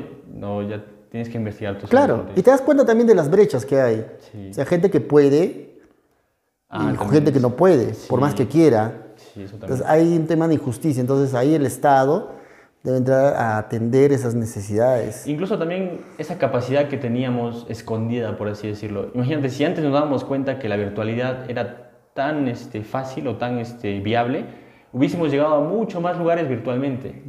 Y esa capacidad virtual, muy pocas empresas o, o ciudades en el mundo lo han implementado. ¿no? Incluso hay un potencial ahora para las empresas de extender sus redes, porque el que menos ya necesita internet para estudiar. Exacto. Incluso necesitan locales. Y es más, ni siquiera antes mirábamos, ¿no? Por ejemplo, de Huancayo, ¿ya dónde hay que postular? Al de centro. No, esa es la universidad. Puedes postular a cual- del mundo. Puedes postular Del a cualquier mundo. universidad. En realidad, ahora la educación está a mano de cualquier persona. Qué bacán. Tengo- Estoy teniendo amigos que están llevando maestrías en, en España, por ejemplo, ahora virtual nomás. Qué bacán. Entonces, este, te da esa facilidad, mira, ve. Pero no hubiéramos logrado llegar a ese punto si no hubiéramos pasado por la crisis. O O sea, sea, hay toda que- la crisis Claro. nos lleva a qué? O sea, la, la crisis, como dicen este, los árabes, tiempos buenos o crean este, personas, este, por así decirlo. Tiempos malos crean hombres buenos. Ahí está, ahí está. ¿No? Tiempos malos crean hombres buenos, tiempos, hombres buenos crean tiempos malos y tiempos malos crean hombres buenos. Es un ciclo que se repite. Por supuesto. O sea, van a ser, de alguna manera se agradece la crisis, pero de otro lado también se lamenta. Toda crisis es buena. Toda Claro. crisis es buena. Y, y es innegable. Es Forma un- parte de nuestra dialéctica. Es un, es un ciclo, ¿no? Claro, pero es de la dialéctica. Hay que- Tesis, hay contratesis. antítesis, Es- síntesis. Exacto. Y, Evolución de y- y volvemos. Evolución de Y volvemos. O sea, es, es eso. Es la famosa lucha de contrarios. No, no puedes vivir siempre en, en lo que estás. Por más que conozcas y sea cómodo, no puedes hacerlo. Claro. Eh, Porque es- este, sería Es- aburrido en realidad. Claro, incluso es estancarse. Claro. Es quedarse ahí nomás. Wow, esa, esa, incluso esa dialéctica de encontrar tesis y antítesis. eh, bueno, no sé si salga un poco de contexto, pero la otra vez estuve hablando con. No sé si llamarlos fanáticos religiosos. O no sé si tocan la puerta de tu casa. También, ya, ya. pero o sea, yo lo respeto mucho y valoro mucho también esa intención que tienen. Pero muchas veces veo que también no tienen ese sentido de tesis antítesis. Pero bueno, es parte de, de cómo viven ellos, ¿no? Pero igual me encantaría algún día tal vez conversar, ¿no? Porque más allá de que pueda haber eso, ellos tienen un punto de vista que imagino que también puede ser válido, ¿no? Es que sabes que, Quique? no estamos llamados a transformar o a convencer a- a- al otro, A entender, creo. a entenderlos Exacto. para nosotros, A mí Claro, O porque sea, la mecánica va por nosotros, Claro. eso, eso hay que entender. no, no estás llamado a... No te obligo. No, no comparto. puedes. Comparto, No puedes. no puedes. es- No puedes. Exacto. Y ahí el error de mucha gente, ¿no? O sea, te digo A, no piensas como A, ah, entonces como no te puedo transformar, te destruyo. No, no. ¿No? Y no, no se puede hacer eso. No, no por eso yo me gustaría comenzar para entender, ¿no? No, quiero destruirlo, no, jamás. es, claro, entonces, si uno viene, te toca la puerta y te explica su punto de vista sobre Dios, y... hay que escucharlo. Claro, yo lo escucho. ¿Cuántas veces yo he dejado entrar a personas a mi casa, yo teniendo para refutar, pero no lo hago. No, no, no. No lo hago, claro, porque es su posición, es su perspectiva. Yo lo escucho y le, ¿no? le hago también algunas preguntas, ¿no? Ah, no, pero yo creo que no es muy egoísta no refutarles para ayudarlos tal vez o compartir conocimiento. O sea, con respeto, por supuesto, ¿no? Humildemente. ¿Sabes qué piensas esto? Pero mira, yo tengo esta idea, ¿qué te parece? O sea, humildemente, ¿no? No, no trato de, una vez, molestarte o algo. Una vez vino una, dos chicas vinieron a hablarme sobre la diosa. Me decían que, que este, Dios es mujer, me decían. Ah, Dios es mujer. Ajá. Y pa, me hablaban, ¿no? Y yo les dije, ¿y los ángeles qué sexo tienen? Claro, porque algo que tan profundo y divino, dividirlo y polarizarlo. Y se quedaron pensando. Creo que ya se queda muy. Y me dijeron, los ángeles son hombres. Pero, ¿y si Dios es mujer, cómo puede crear ángeles hombres, no? Este, en realidad los ángeles no tienen sexo, digo. Y Dios tampoco debería tenerlo. Claro, Ni sexo, ni color.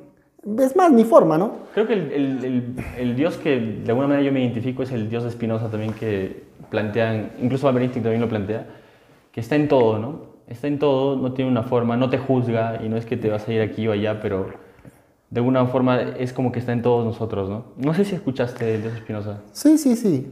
Sí, pero uno puede captar a Dios de, diferentes, formas, de diferentes ángulos. Claro. o sea, la religión es variada, todos tienen la verdad. Sí. Todos tienen su paraíso y su todos infierno. Tienen su punto de vista, la verdad, como te decía. Todos saben qué hay después de la muerte, ¿no? O qué es la vida en base a la religión. Entonces, no, no vas a destruir eso. No, no, Eso, entender, entender, comprender. Entender, comprender y en cierta forma, en ciertos puntos aceptar, ¿no? Claro, hasta un punto sí. ¿Mm? Porque también si te das cuenta que no tienen esa predisposición, tampoco no te vas a poner a pelearte o a debatir tanto. Claro, de que, porque sería cambiar de camiseta, ¿no? Por decir, tú eres musulmán, ya, yo soy católico, ya, tú crees en Alá y yo creo en Dios, Jehová. Y yo te convenzo a ti, ¿no? Te digo, no, pero debes creer en mi Dios, ya. Pero sigues creyendo en alguien. Sea Alá, Jehová, Yahvé, ¿no? El Gran Kaiosama, no sé cómo tú quieres llamarlo, pero sigues, creyendo en alguien. Lo único que has hecho es cambiarte la camiseta. Claro, Nada más. Pero tu mente sigue creyendo en alguien. Bueno, sí, eso sí es verdad. Aunque tiene que ver mucho con los conceptos también y tradiciones de cada este, ¿no? Algunos se contradicen, pero otros se complementan. Aunque creo que más se complementan. Si estudias las religiones de todo el mundo, o más o menos un poquito te das cuenta, tienen algo en común. Al menos lo que en general se tiene en común, como tú dices, es creer en algo superior. ¿no? En general cada ser humano cree en algo, aunque sea en sí mismos, pero creen en, algo más fuerte o algo que los puede hacer más fuertes, o que los ayuda o los está guiando. Entonces eso es lo que comparten en principio. Eh, en Latinoamérica, por ejemplo, se creía mucho en, la, en el sol incluso también en Egipto, en el sol. Pero ¿por qué en el sol? Si te pones a pensar, es un simbolismo o de alguna manera es una forma de, entender que el sol nos da vida, ¿no? Y es una forma de agradecimiento el creer en él o, el entenderlo o el darle una forma divina, ¿no? Porque algo tan fuerte que te da vida, o sea, que es más grande que yo, si me da vida a mí, es algo más grande, ¿no? Claro. Supongo que es algo así o como... Porque si ponemos en contexto, este, el imperio egipcio y, el imperio incaico, por ejemplo, vivían de la agricultura. Exacto. ¿no? O sea, su, forma de vida era eso. ¿Y cuándo podían sembrar? ¿Cuándo podían cosechar? ¿Quién les avisaba los ciclos? Claro, entonces era el, que, el que regía, ¿no? El que regía, el que, el que ponía orden, ¿no? El que, el que ponía el orden era el Khan, el conquistador, ¿no? Claro, porque ponía el orden al tiempo, ¿no? Claro, es forma de... el sol está saliendo, ah, mañana, ah, mediodía, ah, noche, ¿no? Los siete días lo tenemos de los egipcios, creo, las 24 horas, los 60 segundos. Entonces, este... Ya, pues, entonces hay que agradecerle a este ser que, que está apareciendo, ¿no? Es más, los, los moches, por ejemplo, este, tenían miedo de que el sol no vuelva a salir. Claro. Y por eso hacían sus sacrificios. hacían sus sacrificios, incluso humanos o de animales, para agradecer al sol por su, su paso y, para que vuelva a salir. Exacto. Ah, mira, entonces, este, es su perspectiva, pues, es su forma de Claro, ver. y hay que respetarla porque también es válida. De una Claro. manera es algo que nos da vida. Claro. Entonces, un sol también de alguna manera es, por así decirlo, algo parte de, de- de algo más grande. La tierra incluso es un- de una manera algo más grande que nos da vida, ¿no? Mm, El universo sí. en general, incluso cada persona, como te decía, cada persona suma en nuestra vida. Entonces, te parece que es un, o parte de un Dios o parte de algo más grande, ¿no? Sí, ca- cada, cada, cada, cada cosa que nos pasa este, va dando su pincelada en, en el cuadro de nuestra vida, ¿no? Al final mueres, dirán, mirarán tu cuadro, tu vida y dirán, así vivió él, así fue, sus colores, su, su- su- su arte, sus cosas, lo que dejó.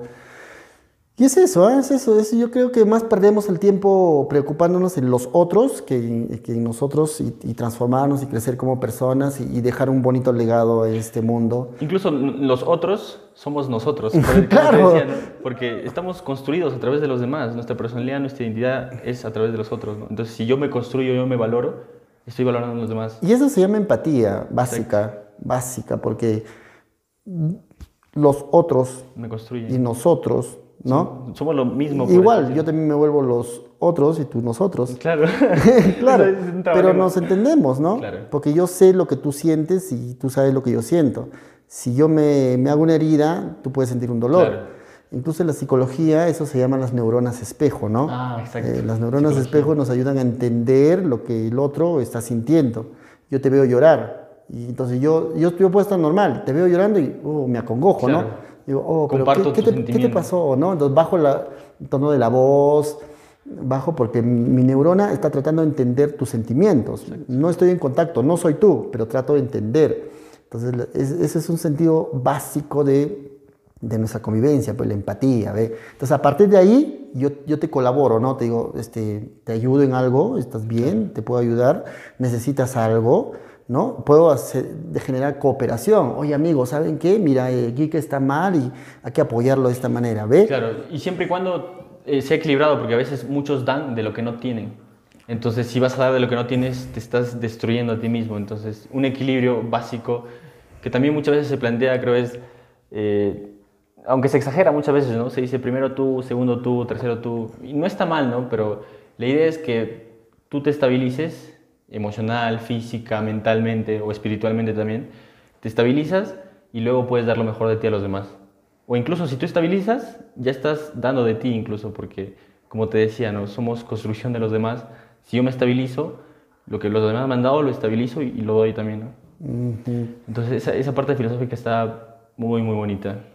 Sí, sí, en realidad hay mucho... Yo creo que se debe retomar la filosofía como parte de la educación. Por Yo estoy dos, por conven- dos. convencido de eso. Sí. O sea, con llevarlos a, a- a pensar, a razonar, a que descubran nuevas líneas de, de pensamiento, de solución. Puede ser en base a un filósofo o pueden ellos pretender sacar su propia filosofía. Sí, por supuesto. Somos un universo, entonces siempre estamos creando algo nuevo. Las realidades van cambiando, entonces este, podríamos por ahí plantear una nueva teoría, quién sabe. Eh, en mi colegio saco un filó- filósofo, ¿no? Yo Y- creo que el filósofo, en principio, puede ser cualquier persona que busca conocer, que busca preguntarse, que, que ama, ama encontrar esas verdades universales, ¿no? Lo que es bello, lo que es justo, lo que es verdadero, lo que es bueno, lo que en realidad vale la pena. Eso es un filósofo, a mi parecer. Y Yo- cualquier persona puede serlo, en principio. Mira, para mí, mi definición, o sea, lo que yo he sacado, yo digo que la filosofía es el arte de preguntar. Hay que tener arte para Claro, preguntar. Preciso. Porque no es, ¿tú cómo eres? ¿Tú eres así?". ¿Quién no, no, no, sino el arte, del- incluso la misma voz, la misma modulación, te, te invita a ser parte de esa conversación. ¿Te das cuenta? Claro. Claro, porque si alguien viene agresivamente te pregunta algo, mejor me voy, ¿no? Claro. no quiero pelear. Entonces, yo digo que la filosofía es el arte de preguntar y la técnica para responder. O sea, tienes que invitar a conversar y tienes que tú responderle en base a, según tal autor, según tal estudio. según tal lógica. claro, da- darle una lógica, una técnica, un orden a lo que vas a decir y vas a responder. Claro. Entonces yo creo que la filosofía es esa. Entonces, y no es difícil, ¿ah? No es complicado. No es difícil, es, es una forma de vida, es un hábito. Eh, yo te pregunto a ti, tú me respondes yo, yo te digo según tal autor, según tal persona, según nada. Entonces tú entiendes eso y dices, ah, mira qué chévere, entonces yo también voy a hacer eso, ¿no? Voy a leer más Claro. para, para tener ese tipo de conversación. Entonces, este, yo creo que de ahí nace la filosofía. Incluso aplicar, ¿no? Porque por Claro. ejemplo, hubo un filósofo, si no me equivoco, ah, bueno, no quiero decir el nombre, no sé que me equivoque, pero su historia cuenta que él sabía mucho de, de astrología, bueno, astronomía, astrología creo, y pudo pronosticar cuándo iba a haber una cosecha de aceitunas y gracias a eso se volvió rico. Pitágoras. No, no era Pitágoras, era este Heráclito, creo. era- No, el que decía que el agua era el principio de todo. No me acuerdo su nombre, pero él decía que, bueno, él se volvió rico gracias a eso. Entonces, y él le decía, la filosofía, pensar no sirve para nada, pero está bien reflexionar, equilibrarlo con practicar. O sea, está bien que yo tenga tal vez todos esos principios en teoría, pero si no los aplico, no los he interiorizado. Entonces, es un equilibrio también, ¿no? Como tú decías, llevarlos al, al campo. En, en el cole vez podemos decir, o sea, es que la ética es esto, la ética es avanzar, o no sé, la filosofía es esto, pero, brother, hay que ponerlo en contexto y en el campo, ¿no? Justamente Carlos, Carlos Marx decía, este, ya basta de teorizar los pensamientos si no tenemos que llevarlo a la práctica. Exacto, también, eso, por ejemplo, si lo dices por ese lado, yo tomo en cuenta también su palabra. Mm, Entonces Carlos Marx propone eso, ¿no? De la praxis de la filosofía, la Sí, práctica de la es filosofía. importante. Claro, eh, y, y to- todos sus manifiestos, todas sus propuestas se llevaron a la práctica. pues. Aunque él creo que es mucho más materialista, materialista histórico, ¿no? Sí, sí, sí. él Por ese lado del, del practicar yo sí estoy de acuerdo, pero por el lado del materialismo histórico no tanto. Sí. Que plantea, o no sé, tal vez podríamos quedarnos debatiendo un buen tiempo. Pero ¿qué hora, Sí, qué es? Creo que ya sería. ¿Qué hora es? Son las 11 y cuarto, o no, 11 y 20. Todavía hay tiempo, ¿no? Bacán. 10 minutos. Bueno, este, lo que te decía es que el materialismo histórico presupone, o en principio lo que entiendo, es que todo es material y si bien es cierto, el ser humano también se desarrolla de acuerdo a su entorno, pero si todo somos material, ¿dónde de alguna manera queda esa espiritualidad o ese mundo de las ideas, por decirlo, decirlo como dice Platón? ¿no? Entonces, creo que se limita mucho a, esa parte, ¿no? O incluso lo han malinterpretado tal vez muchas veces, porque en base a él han polarizado mu- mucho... Ha habido algunas guerras, ¿no? Entonces lo han malinterpretado o tal vez lo han usado a su, a su gusto para generar poder, ¿no? Pero yo creo que es en base a ese, a ese materialismo muy, muy excesivo que se ha tratado de, de imponer o no sé, de explicar o entender. ¿O cómo, cómo lo ves tú? Explícame a ver. Mira, Jesús no era cristiano. Claro, porque él lo fundó, no puede ser algo... que- claro, Marx no era marxista.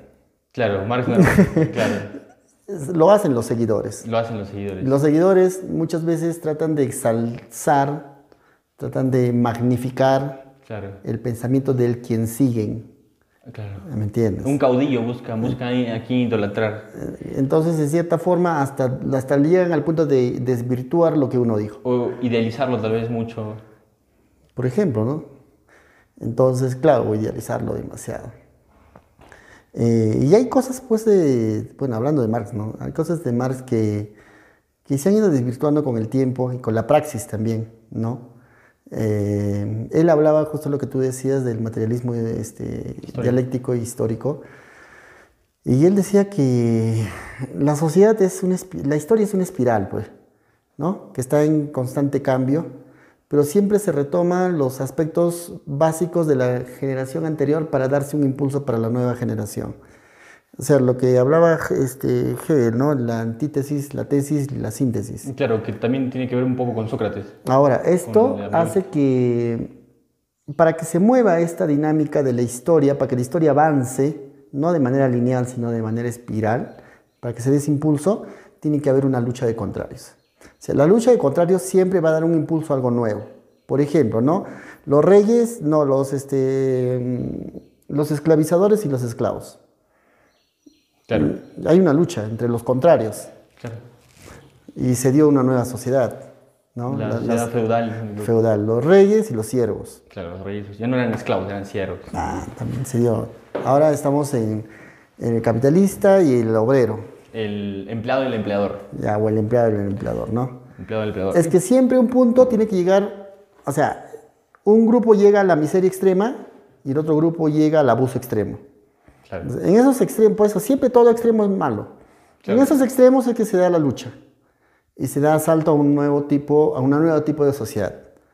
Y Marx planteaba que el nuevo tipo de sociedad sería el socialismo, donde que todos nos hermanemos No, y todos seamos amiguitos. Eso era un principio, Todos- era el principio para el comunismo, creo. Claro, pero él decía, ¿no? Bueno, se destruye el capitalismo y luego todos vamos a ser hermanitos, amiguitos. Y no es Sí, así, pero pues. no es así, es que es muy ideal. Claro, Es también como el otro lado del mercado libre que plantean los libertarios. pero, pero la propuesta de Marx es que este, no, es, no es un hecho, es una propuesta, ¿me entiendes? Porque él no vivió esa etapa. Claro. Él vivió más bien en la etapa más cruda del capitalismo, Sí. donde que se explotaba al obrero Exacto. este, 16 horas. Y gracias a unas ideas también que él tuvo, o ideas en general que también son válidas, se tuvo ocho horas de, Claro, de trabajo. pero él no vio a la sociedad como tal, ¿no? Como socialismo, todos hermanitos y todos trabajamos así, no. Sino él, él este, hizo una proyección de lo que posiblemente podría ser. Y ahí vienen los fanáticos, bueno, los, los revisionistas, lo que se les dice. Leen el libro y dice tal cual está, tal cual debe suceder, y no debe suceder. La, his- la historia no está en un manual. O sea, no tenemos un manual para decir qué es lo que va a pasar mañana más tarde. Ah. ¿Me entiendes? Claro. La historia sucede por el mismo hecho del, del- del día a día, de la cotidianidad, y todo llega a un punto de caos y todo se va a ir ordenando nuevamente, solo, solo se ordena, ¿me entiendes? Pero no hay un manual para saber qué va a pasar mañana más tarde. Claro. Ese es el error de los socialistas, por ejemplo, seguir al pie de la letra lo que Marx propuso. Pero Marx proponía una idea, no proponía un, eh, en base a un hecho. Eso me recuerda mucho al mito del héroe. No sé si escuchaste el mito del héroe. El mito del héroe también plantea una ciclicidad de una manera que es, este, por ejemplo, para que llevándolo a la escala de cada eh, ser humano individualmente, nosotros eh, se puede decir que nuestra vida es un viaje. Se puede decir que emprendemos una aventura muchas veces cuando somos jóvenes, por eso probamos, por eso vamos aquí, vamos allá, vamos, estudiamos o investigamos o viajamos o hacemos algo que pueda darnos un sentido a- al resto de nuestra vida, ¿no? Y luego, así como tal vez a Odiseo, que también de alguna manera es un símbolo de ese mito del héroe, en general, vuelve a casa. Pero vuelve a casa ya transformado. Entonces yo lo veo también, ese ciclo que hay de sales, te enfrentas tal vez a, no sé, a las sirenas, te enfrentas al cíclope, te enfrentas a muchas este, tempestades, vuelves transformado. Entonces yo creo que tal vez Marx lo explicó, lo explicó mucho más racional y lo aterrizó mucho más, pero ese conocimiento de que el mundo es cíclico es mucho más antiguo, Claro. de que el mundo evoluciona a través de los contrarios o a través de las pruebas, es mucho más antiguo. Y yo creo que, bueno, ese, aporte de aterrizarlo mucho más, y eso es lo que me encanta de la filosofía, que muchas veces, en general, tenemos conocimiento intuitivo. O sea, ¿sabes por qué hago bien? ¿Por qué lo ayudo al otro? Al vamos a aterrizarlo, ¿sabes qué? Lo puedes aterrizar por psicología, lo puedes aterrizar por, no sé, por biología, porque es sentimiento de- de supervivencia, o no sé, pero en filosofía puedes abarcar todos y puedes entender de que el ser humano se complementa y es parte de su naturaleza cada uno de, estos, de estas áreas y ayuda al otro por un fin de justicia o por un fin de bondad o porque es una verdad universal que está en todos nosotros. Entonces, eso es lo que me encanta de la filosofía, ¿no? Aterriza mucho más esa intuición que tenemos. Y aterrizarlo ya no nos lleva mucho las emociones, o sea, lo equilibramos, ¿no? Entonces yo veo ese- esa capacidad muy grande. Y bacán, me explicaste bacán, te entendí bacán. Mm, sí, pues sí, esperemos que, que nada, que vaya bien, ¿no? Tengo un proyecto, tengo un proyecto de, para llevar a cabo todo esto. Yo creo que la vida te enseña para, para luego plasmar Aplicar. a los demás. Claro, Sí, pues no, yo no me que- puedo quedar con esto. Pues. Es como decía en la película Lucy, no sé si viste, que decía este... ¿Viste la película Lucy? Sí. Que está hablando con Morgan Freeman, creo, Lucy, y, y le pregunta qué hago con este conocimiento. Y Morgan Freeman le dice, bueno, como actor ahí, ¿no? Haz lo que hace una célula, transmitir su conocimiento al otro. O sea, lo más mínimo y lo más grande universalmente es transmitir de generación en generación ese conocimiento válido que en realidad te hace evolucionar, que en realidad te hace progresar, como lo hace una célula. Una célula se divide y da de sí misma para que cree otra y otras creen otras y se cree un sistema, un cuerpo ¿no? funcional, equilibrado, bacán. Entonces, justo te decía por ese lado también, si una célula lo hace en un principio, en algo más evolucionado como un sistema, un ser humano, también es válido hacerlo. Claro, es, es, válido y es este, este, como ética es necesario. Exacto. Claro, no, no, te puedes quedar con algo que, que, que, sepas que sí funciona, que sí es viable, que, es, que suma. Y quedártelo solo. y quedártelo es que soy egoísta y solo claro, Entonces, ¿para qué sigue este mundo, no? Claro. Pues, no, no hay razón de ser. ¿eh? No, no tienes coherencia con el mundo en el que vives, no. sino estás siendo egoísta. Y bueno, puede ser que tu egoísmo enseñe a alguien más a no ser egoísta. ¿no? Porque, porque es un equilibrio de extremos también, ¿no? Ya, si eres egoísta, ya pues habrás venido a este mundo a enseñar de que no, no se pero debe si eres egoísta, eres olvidado, pues. Claro. Te eres, olvidan, eres pues. un ejemplo a no seguir. Porque te olvidan, porque no existes, pues, ¿no? Estás, Claro, estás ahí en tu, tu mundo y, y no, no, no existes, pues. Claro, su valor sería tal vez, el, yo creo que el, ejemplo a no seguir. Pero Para darle un valor, ¿no? Porque lo negativo de alguna manera también tiene un valor. Pero si sigues tu propia naturaleza, como tú dices, ¿no? De- desde una cédula, célula este, tiene este, esta tarea. Exacto. Tú como ser humano que eres una suma de células, también tienes que tener la tarea. Claro, pues. pues, y ¿No? te das cuenta que eso genera armonía, entonces estás haciendo bien las cosas, porque eso te ayuda a mejorar no solo tú, sino los demás. Entonces hay una armonía bacán, ¿no? Bueno, espere, a ver, vamos a ver cómo nos va. pues. Bacán. Entonces, aquí quedamos. Un placer. Gracias, Carlitos. Este proyecto es un aporte para dejar un mundo mejor del que encontré. ¿Y cuál es el tuyo? Házmelo saber.